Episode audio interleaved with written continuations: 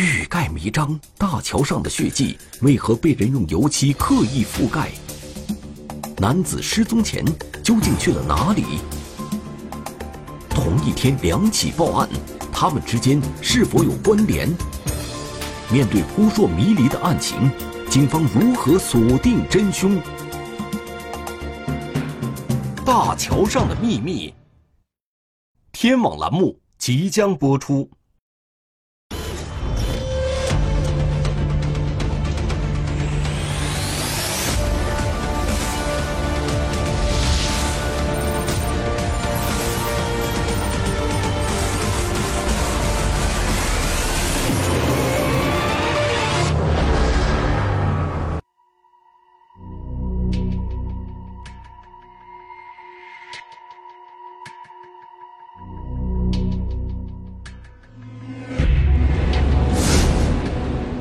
二零一八年三月二日上午，青海省玉树藏族自治州杂多县公安局接到报警电话，一位牧民三月一日上午在途经省道三零九线澜沧江第一湾大桥时，突然发现大桥上有一大片血迹。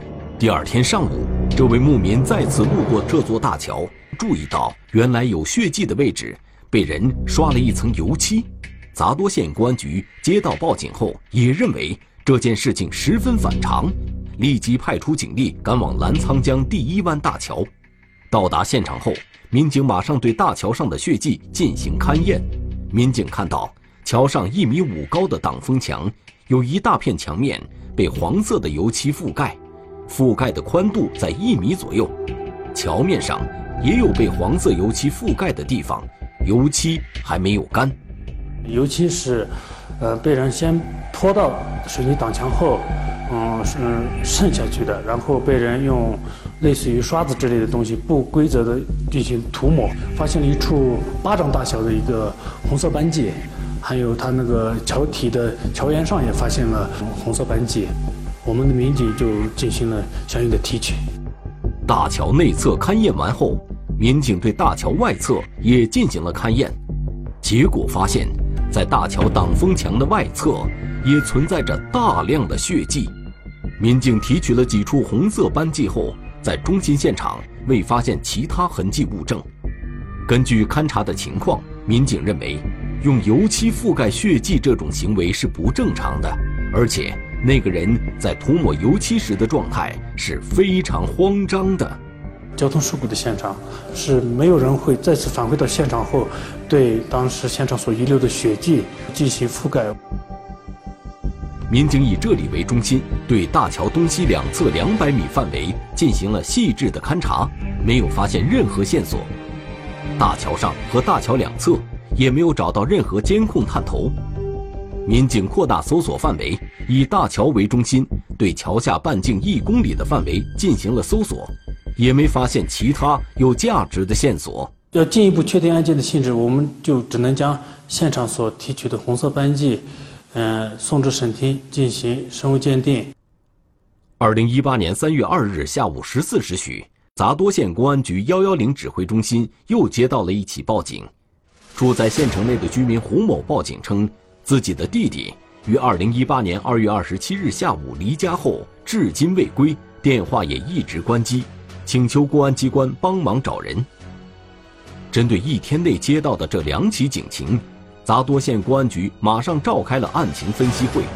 牧民是三月一号上午发现大桥上的血迹，胡某的弟弟是二月二十七号离家后到三月二号还没有回来，电话也一直关机。这两起警情是否有关联？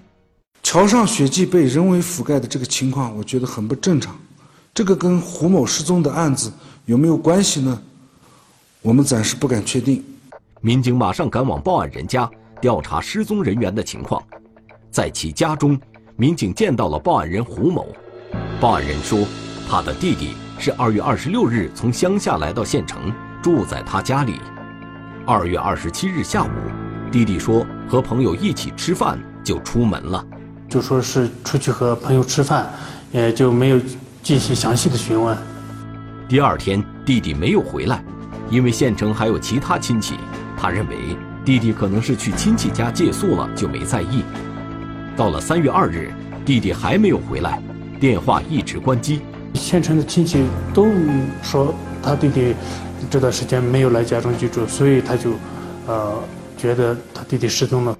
就在警方开展走访调查期间，对桥上提取血样的检测结果出来了，大桥上的血迹确定为人血，这就意味着警方之前对案件性质的猜测是准确的，这就是一起命案。咱都的社会治安一向很好，很多年未发生任何一起重特大的恶性案件。今年发生这起案子以后，我们心理压力很大。警方迅速成立专案组，启动命案侦破机制，案件侦查工作全面展开。民警带着失踪人员胡某的照片，对县城内的饭店展开了走访排查。当走访到某饭店时，饭店的老板说，好像见过照片里的人在店里吃过饭。民警马上查看了该饭店的监控，并调取了所有监控视频，带回局里进行仔细甄别。在饭店内的监控，民警发现，二月二十七日晚八点零五分，有三名男子走进这家饭店。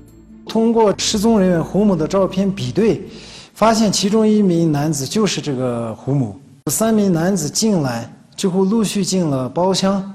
对饭店内的监控继续查看后，民警发现胡某和两名年轻男子在八点五十二分从包厢出来，其中一名男子走到前台结账，另外一名男子靠在桌边，胡某站在结账男子身后，结完账，三人走出饭店。民警马上对饭店外的监控视频进行了查看。这段监控视频显示，二月二十七日晚八点零四分，胡某从一辆白色面包车副驾驶位置下来，另外两名男子分别从驾驶室和后座下来。之后，三人进了饭店。大概晚上的八点五十二分左右出来的这个胡某出来，他就进了这个面包车的副驾驶。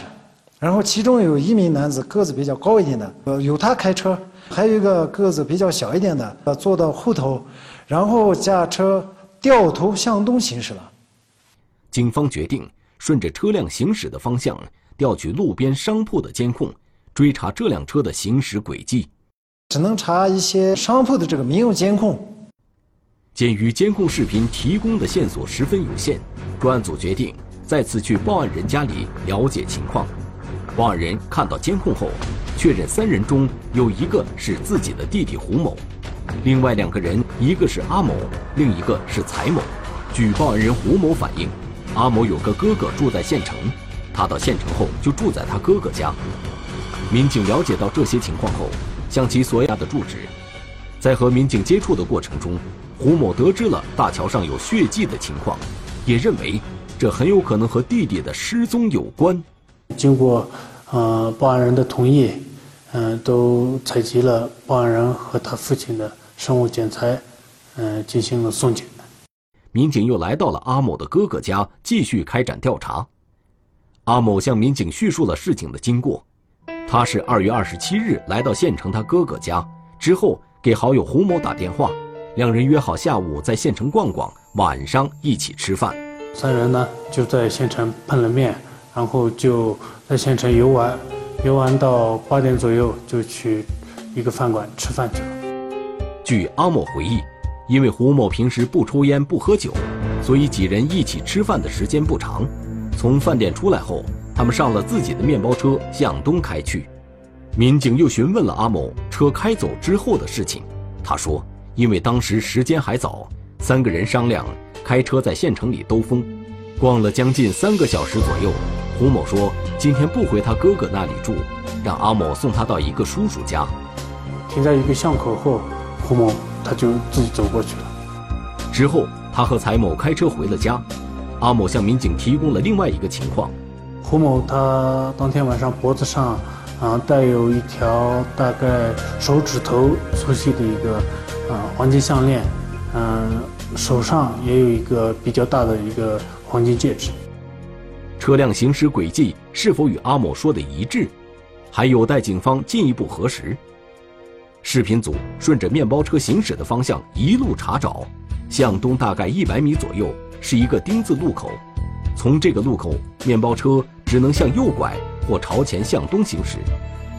民警首先向右查找路边商铺的监控探头，只有一家商铺是开着门的，这家的监控的这个清晰度也不太好，当时的这个天色也比较暗，所以就没有查出什么结果。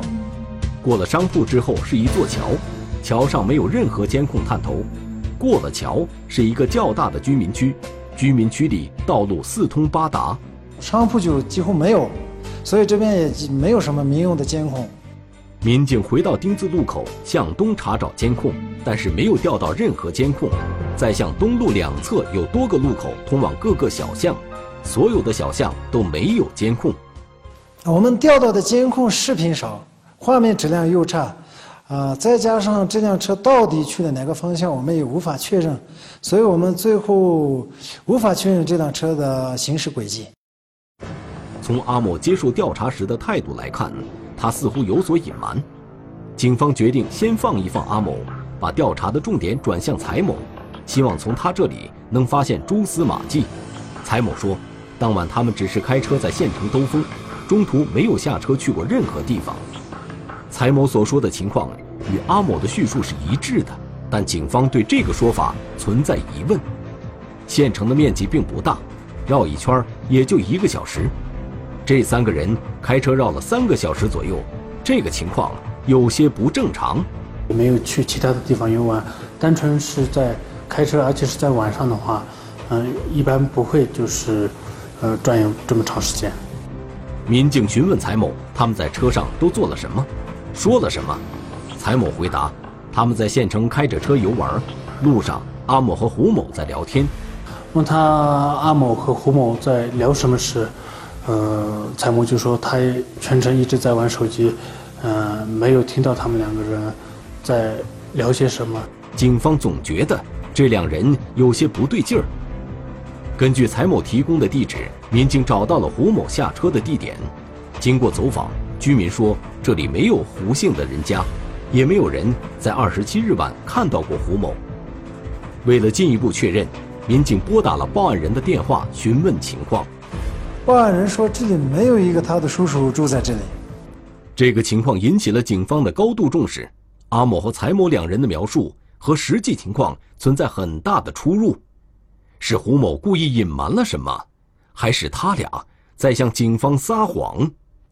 案情分析会上，主管刑侦的副局长向大家公布了青海省公安厅的鉴定结果，符合这个单亲有遗传关系的这么一个结论。这个鉴定结果可以证实桥上的血迹确实为失踪人员胡某的。专案组认为胡某已经遇害。结合这些情况，大家经过分析讨论，推测出胡某遇害的几种可能：第一，胡某在那个地方下车了以后呢，有可能是约了别的人，或者说遭遇到了抢劫之类的侵害；第二，胡某呢有可能去。乡下或者别的地方的途中呢，遭遇到了侵害。第三一个呢，就是胡某有可能根本没在那个地方下车，是阿某跟蔡某在说谎。根据这几种推测，专案组决定一一进行调查，并派出警力沿澜沧江向下游搜寻被害人的尸体。按照新的方案，案件侦查工作再。民警对县城内所有金店进行了走访，没有发现有人出售金子的情况。民警又来到胡某下车的地方，对胡同口附近和胡同内进行了仔细的查看。这个地方是县城比较偏僻的地方，这个胡同的里面住户也很少，胡同的两边也没有监控视频，胡同里面也没有监控视频。一系列的走访调查没有发现任何线索。面对眼前的困境，专案组倍感压力。案件不能及时侦破，老百姓对我们的满意度降低，信任度降低，对受害人及家人无法交代。另外一组民警翻山越岭，驱车几个小时，来到了胡某居住的村庄。经过了解，村民们没有看到胡某回来过，也没有发现行为反常的人。在走访过程中，民警找到了一位村民张某，他与胡某和阿某都是一起长大的好朋友，对胡某和阿某非常熟悉。啊，阿某呢，就是是属于那种，嗯，比较老实的一个人，就是平常跟任何人都没有什么过节，也没有什么矛盾。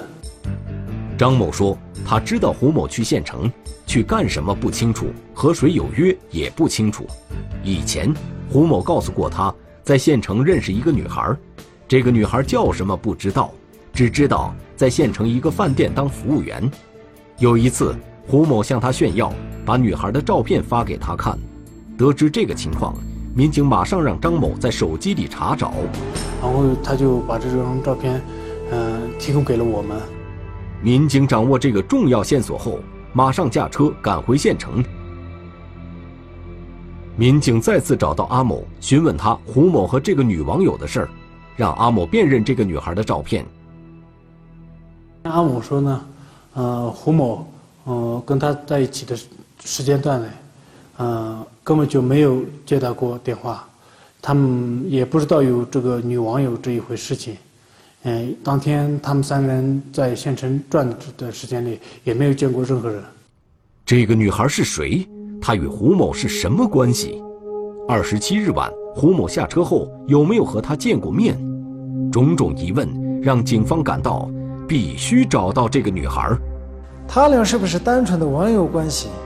他俩肯定认识，所以这个女孩肯定知道，胡某身上带有黄金饰品，所以我们就猜测他是否会连同其他人员去，呃，抢劫胡某。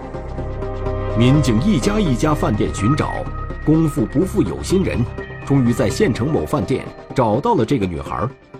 女孩说，她是通过微信认识胡某的。两人以前见过面，但只是普通朋友。民警又询问了她二十七号晚上的情况。二十七号晚上九点多钟，胡某给那个女孩打过一次电话，但是那个女孩当时在饭店里面，呃，比较忙，所以他就跟他说：“我一会儿给他回电话。”然后过了一会儿，那个女孩给胡某回了一次电话，胡某没接。之后又过了一会儿，那个胡某给他。回过来了电话，听了女孩的叙述，民警马上想到了阿某，这两人的说法截然相反，究竟谁在说谎？为了证实真假，民警查看了女孩的手机，看了这个女孩的通话记录，这个时间上也吻合着。通话记录证实了女孩的说法，民警又询问了她当晚下班后的事情，女孩说她和同事住在饭店的宿舍里，没有出去过。同时，女孩还回忆起一个细节：当时在通话当中，他听到这个胡某可能在一辆车里面。民警们针对目前的案情展开了分析，经过证实，女孩所说的情况是真实的。胡某在阿某的车上打出打进过三次电话，其中两次和女孩有过通话，阿某却说胡某没有接打过电话。很明显，阿某在说谎。如果是一次，他有可能不知道；但是两三次打了三次，他肯定知道了。面对没有监控、没有目击证人的困难，警方该如何确定下一步的侦查方向？这时，大家想到了大桥上被油漆覆盖的血迹。报案人称，三月一号有个血迹，然后三月二号被这个黄色油漆覆盖。通过这个时间段。然后去查这个杂多县城的这个五金店里面，从三月一号到二号之间是否有人去购买黄色油漆？警方寻找胡某尸体的工作一直在进行。虽然是枯水季节，水并不算深，但澜沧江的水流还是很急的。江岸两边的冰还没有完全融化，民警们手拉手组成人墙，在冰冷刺骨的江水里寻找胡某的尸体。找了。好多天，好多次，包括后面水浅的地方，民警过去，嗯，排成队在水里走着找，然后水深的地方雇了一个那种气阀艇，一直在找，始终没找到这个尸体。民警继续趟着冰冷刺骨的江水，沿着澜沧江向下游寻找胡某的尸体。走访五金店的民警一家家进行排查。十几家店主都说没有卖过黄色的油漆，也没有见过阿某和财某这两个人。有监控的店里也没有发现线索。民警又来到一家五金店，查看了账本。随后，民警查看了这家五金店的监控。我查了这个三月一号的监控，从早上十点查到下午大概下午四点多的时候，我们就从监控里面发现了疑似这个阿毛的一个身影。店内监控显示，三月一号下午十六点四十一分，阿某和一名男子进入五金店。店内另外一个监控显示。下午十六点四十四分，阿某付了钱后，和这名男子向店外走去。出门时，阿某手里没有拿东西，后面的那名男子手里拎着一桶油漆。这段监控里最大的意外就是，呃，出现的这名男子不是财某，而是另外一个人。民警马上调取了五金店门口的监控，这个监控显示，三月一号下午十六点四十分，阿某从白色面包车驾驶室下来。岁数较大的男子从副驾驶下来，两人一起进了五金店。十六点四十五分，二人从店里出来，可以清楚地看到，岁数较大的男子手里拎着一桶黄色的油漆，还有一个刷子。这个男子提着油漆桶，把油漆桶放到这个车的后箱内，然后他就坐到副驾驶，然后两个开车掉头向东行驶了。民警调取了五金店所有监控视频带回局里，让辖区派出所的民警。辨认视频中岁数较大的这名男子，派出所的民警很快就确定了该名男子的身份。我们的一名民警发现监控里的这名陌生男子是阿某住在县城里的另外一个哥哥。民警马上赶往阿某的哥哥家，询问中，阿某的哥哥说，因为要买一个擦车的掸子，所以他要求阿某和他去五金店，但最后因为价钱的原因没有买。之后。阿某买了一桶黄色的油漆和一个刷子，他问阿某为什么要买油漆，阿某回答说，买油漆是他乡下一个老乡托他买的。确定了三月一号购买黄色油漆的人是阿某，警方认为阿某具有重大作案嫌疑。二零一八年三月十六日，警方分别将阿某和财某传唤至杂多县公安局进行讯问。民警对二人的手机进行查看，在蔡某手机中发现了一张照片。这个照片是蔡某，嗯，当时肩上扛着一把刀子，黑色的刀子，手机拍的一个照片。民警问蔡某：“这把刀是谁的？在哪里？”